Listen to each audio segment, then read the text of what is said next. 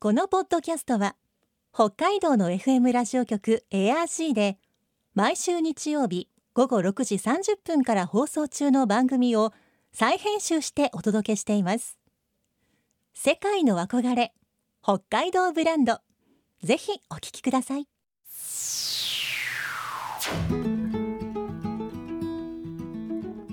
今世界から注目される北海道。この番組では北海道が世界に誇る自然文化産業などをピックアップ。北海道の持つ魅力や可能性をゲストの方に伺います。お相手は鈴木舞です。今回のテーマは縄文遺跡の活用。およそ1万5000年前から1万年以上にわたって発展した縄文文化。自然と寄り添う暮らしの中で芸術性の高い土器や土偶を生み出し1万年にわたって穏やかな営みが続いた稀有な時代と世界から高い評価を受けています。そんな中北海道北東北の縄文遺跡群は世界文化遺産登録への期待が高まっています。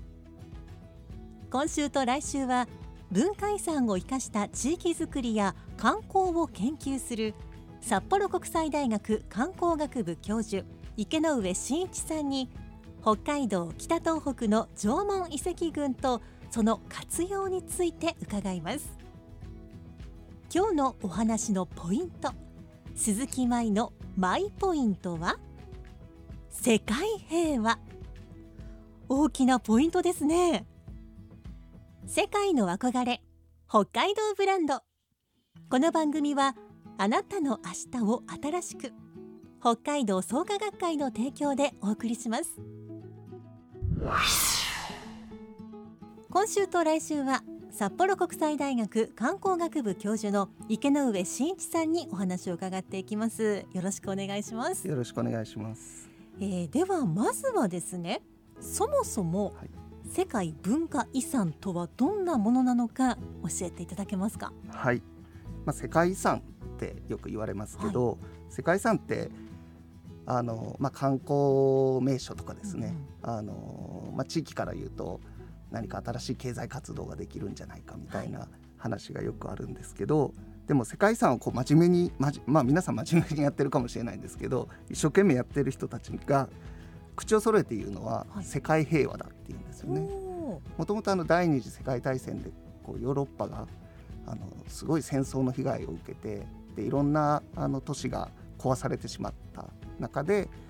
いやこんなこと二度としちゃいけないよねっていうところから世界遺産の制度ができたんですよね。うんなのでまあ戦争する前にこう他の人の文化他の国の文化とか民族の文化とかを知ろうっていうところから始まってるんですよね。はいなのでまあそれをもとにしてこれからこう人々が人類が未来永劫幸せに生きていくというか平和に生きていくためのツールうんかなと思ってます。もう世界中にはこれまで先人が作ったこんなに素晴らしいものがあるんだよはいというのをみんなで知っておけば、うんもういろんな国の他の文化もみんなが尊重するということですね。そうですね、うんまあ負の遺産みたいなのもありますよね。あのアウシュビッツとか、はい、原爆ドームみたいなものとかもありますね、そういうことも含めて、そうですね。はい。二度としちゃいけないということも含めて、あの遺産としてはい。継承していこうっていう制度かなと思ってます。うん。さてその世界文化遺産に、えー北海道北東北の縄文遺跡群が、まあ、登録されるのではないかというお話ですが、はい。これ可能性としてはどうなんでしょうか？あの私は100%大丈夫だと思っています。はい、もうあの関係者の人たちは20年以上ですね、うんしっかり準備もしてきていますし、はい。あの昨年イコモスが現地調査をして、えー本当に大丈夫ですかっていう現地確認はい。をしに来たんですけど、うんうん。そこでもそれほど大きなこうなんていうんですかね質問とか注文とかあのダメ出しとかですね、はいなかったっていうことは聞いていますので、うん。あの一番大きなハードルはもう超えてるんじゃないかなと。思ってます。イコモスはい国際記念物遺跡会議、はいはい、はい。そうですね。こういうちゃんとあのそういうチェックが入ってはい、下調べというのが、専門家の、はい、集団がはい。あるんですようね、ん。でもそこも大丈夫だろうという。そうですね。うん。はいそうなると今後の動きとしては、はい。まあそのイコモスが最終のこう報告というかですね、えーユネスコに向けてあのこの北海道北東北の縄文遺跡群ってこうでしたよっていう報告を出すのが、まあ、大体ゴールデンウィークぐらいだろうとうん言われてます。でそれが一つ目のハードルかなと。はいで最後のハードルは、えー6月後半から、まあ、7月の頭ぐらいに中国で、えー実施されると言われているそのユネスコの世界遺産委員会があるんですが、そちらの方で採択、はい。まあ、あのリストに掲載しますっていうことが無事決まればあの登録されるとうん。いうことになるかなと思います。まあそうなると今年中にそんな嬉しい知らせが来るんじゃないかなということですね。ぜひ受けたいですよね。ねえ。はい。北海道北東北の縄文遺跡群にはどんな特徴があるのか教えてもらえますか？はい、えーっとですね日本列島の中でもあの縄文文化ってたくさんあるのは多分皆さんご存知だと思うんですよね。で北海道の中にも道東の方には道東の文化があったりとか縄文でもいろんなあの文化があったりあのもしかしたらいろんな民族縄文人って一言で言ってもあのいろんな種類の縄文人がいたみたいであの一つとは言えないんですけど先ほどのその津軽海峡を挟んだこの北海道と北東北の本当にあの、まあ、いわゆる道南からあの津軽下北の あの周辺ですけどあの辺りで一つの文化圏があったっていう形で言われてるんですよね。はい。でその文化圏の一つはやっぱりあの山もあるし川もあるしで、えっと、暖流も寒流もあるとうんいうのがあの、まあ、日本列島だけじゃなくて東アジア全体見な見渡してもあそこだけみたいなんですよね。でその暖流の文化も寒流の文化もで山の文化も海の文化川の文化も全部見られるのがあそこっていうことで今回世界遺産に上げていこうという話がやっぱり大きいみたいですね。うんやはりこうそういう自然の背景があるからこそ、こう独特なものがあるということなんですね。そうですねうんでまあその中で先ほどあの申し上げたようなそのすごく寒い時期はい。を経験したりして多分たくさん人が死んだりとうかんあるいはその暖流の文化というかあの今もコロナウイルスがありますけどいろんなウイルスとか細菌とかがたくさんあの入ってきたんだと思うんですよね。はいでその中で南の方とはまた違うその苦労をしたんだと思うんですよね。うん人がたくさん死ぬというはい。でこう赤ちゃんの足跡をこう作った土板みたいなのがたくさん、あの函館で出てきたりしてますけど、そういう精神文化あとサークルストーンみたいなのもたくさん出てますけど、そういうあの物質だけではない自然に対してのこう信仰であったりとか、あるいは自分たちの子供とか、まあ、家族とかあるいはあの隣近所の人たちも含めてかもしれないんですけどそういう人たちに対してのあの思いとかうん。を表現するようなものがたくさん出てると思うんですよ。まあ、一番有名なのは土偶ですけど、はいあの国宝になってる滑空っていうかはい。中空土偶とかもありますけど、そういうものとかサークルストーンが有名ですけどそれ以外にも本当にたくさんこんなん生活になくてもいいよねうん。って、あの現代人的にこう物質文明に侵されてる我々的には思うんですけどそうじゃなくものがたくさん出てるのがうん。やっぱり一つの特徴じゃないかなと思うんですよね。先ほど今お話にもありましたけど、こう赤ちゃんのこう足跡をはいはい。残したうん。こう土の板っていうんですか、はい。あれはやっぱりこう亡くなってしまったお子さんのものなんでしょうかうね。ん。じゃないかなとは言われてますよね、うん。ちゃんとそれが保存されてでお母さんたちとうん。一緒にこう埋葬されているというところまでははあ出てるみたいなのででそのくだりを、あのー函館のその縄文の交流センターに行って学芸員さんに聞くと、ううんちの学生たちも涙を流すんですよね。え あのだから現代人にも通じるようはないその愛情というか、精神文化みたいなもの、多分現代人には分からないぐらいこうすごく深いってたんじゃないかなとは思いますけど、ね、まあ現代だったらもしねこう小さいうちにこうお子さんを亡くしたらうん。写真とかを残しておくんだけどそうじゃなくてせめてこう足の跡だけをこう残しておこうそれをずっと大事にしてよっていうそんな感じだったんでしょうかね。そうですそうなんでしょうね。だからやもするとなんか原始人の時代じゃないかみたいな形で言われると思うんですよね、はい縄文人って。なかなかあの自分のまあ自分は大阪出身ですけど歴史の教科書を振り返っても縄文時代と旧石器時代の違いなんてそんなにちゃんと勉強しなかったんじゃないかなと思うんですようん。ね髪の毛ボーボーで 石持ってあのマンモスとかナオマンゾウとか追いかけてるみたいな時代を想像してしまうんですけど、はい。多分そんな人がコロコロ死んでいる時代かもしれないけど死ぬことをそんなに麻痺していないというかうん。人が死ぬことをすごく大切に思っているというかなんかそういう、まあ、現代人にもつながるし現代人以上の何か心の文化みたいな豊かさみたいなものがあったのかなとは思いますね。はい、あのー北海道北東北の縄文遺跡群の、まあ他とは違った特徴として、はい。やはりこうどれだけたくさん、うんまあ綺麗に残ってるかっていうところはもうあったりするんでしょうか？そうですねあの一つはこの1万年1万年って言いますけど1万年の本当に早々期から最後の,、はいあの縄文期が終わりますっていう頃までの全ての時期の遺跡があの集落跡が残っていたりとか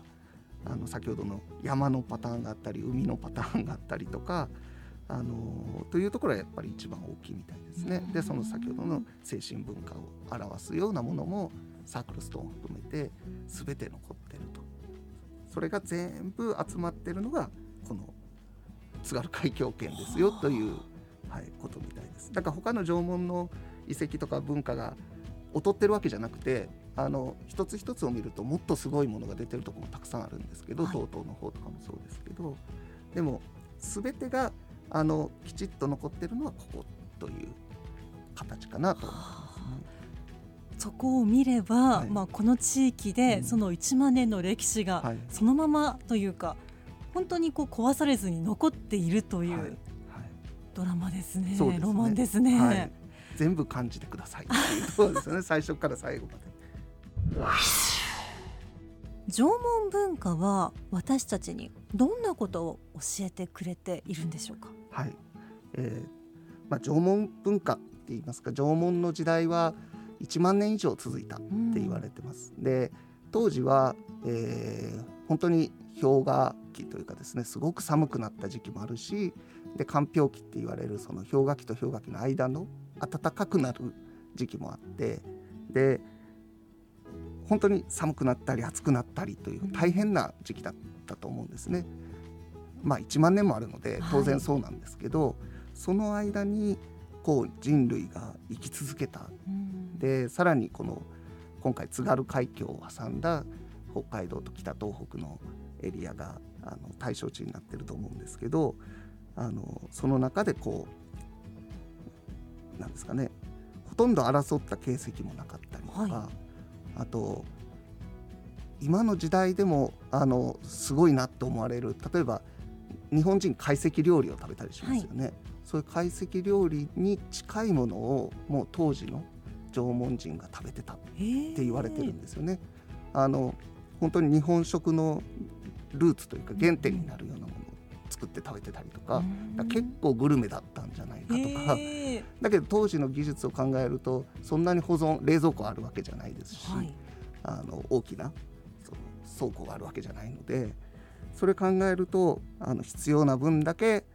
自然からいただいて、で必要な分だけ食べた。うんで争いもしてないっていうことはそれを取り合うみたいなこともほとんどせずに、はい。まあ、それぞれがこう集団を作って幸せに1万年も長い間に生き続けてたっうんて考えると今の現代人には見習わないといけないことたくさんあるんじゃないかなと思うんですよね。うん。そういうその今に人類があの改めて課題だっていうといわゆるサステナビリティって言いますけどその持続可能な社会をどうやって作るかとか、SDGs をどうやって達成するかみたいな話とかいろいろ出てくると思うんですけどそういう地球とか、まあ、あるいは我々でいうと北海道とこれからどうやって付き合っていけばいいのかみたいなことをこう教えてくれるすごく大切な文化なんじゃないかなとは思ってます。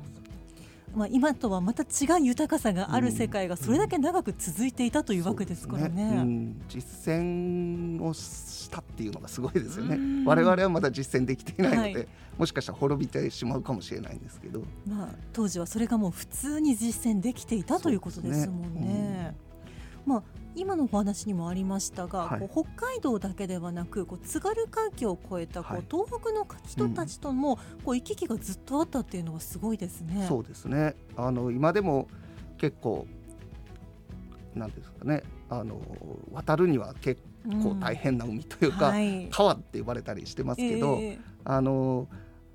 あの川をうまく当時の縄文人多分丸木舟ぐらいしか使ってないんですけど、丸木舟使って渡ってで交易をしてたっていう跡がたくさんあるし、い。まだにあの私も函館にあの自宅があって家族がいたりするんですけど、はい、周りのご近所の人とかに聞くと「いや私津軽から来たの」とか、あの逆に向こうの人と話してると「函館出身なんです」とかっていう話を聞いたりして。はいまだにその交易じゃないですけどあの人の行き来ってすごく深くつながってるんだなってそれが1万年も前からやってたんだなと思うことがたくさんありますね。やっぱりこう同じ北海道でも道南の方々の感覚とちょっと違いますよね。うん。うん、やはり函館とかに行ったら学生さんもこう東北出身の人がすごく多かったり、まあなんて言うんでしょうかこう札幌で言うと旭川あたりと行き来するぐらいの感覚なのかなってちょっと思ったりしたんですが、ね、私も2年前まで函館の教育大にあの勤めさせていただいてたんですけど、はい、やっぱりおっしゃるように学生が半分は東北の学生でしたね。うん、そういうところにまだ距離感が今も残っているのかもしれないですね。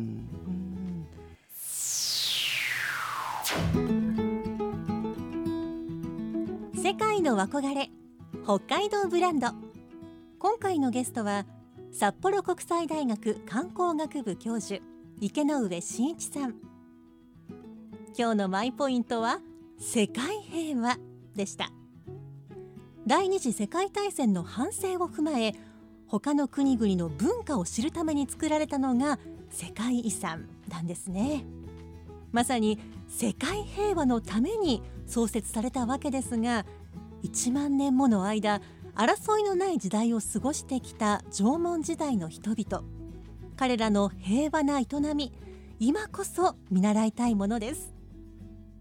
来週は池上さんが考える縄文遺跡の生かし方を伺います。そしてこの番組では皆さんからのメッセージをお待ちしています。番組の感想やあなたの思う北海道ブランドなどぜひお寄せください。クオカード3000円分を毎月抽選で1名の方にプレゼントしています。詳しくは番組のホームページをご覧ください。北海道ブランド。そこには世界を目指す人たちの知恵と情熱があります。来週もそんな北海道ブランドに元気をもらいましょう。ご案内は鈴木舞でした。世界の憧れ北海道ブランド。この番組はあなたの明日を新しく北海道創価学会の提供でお送りしました。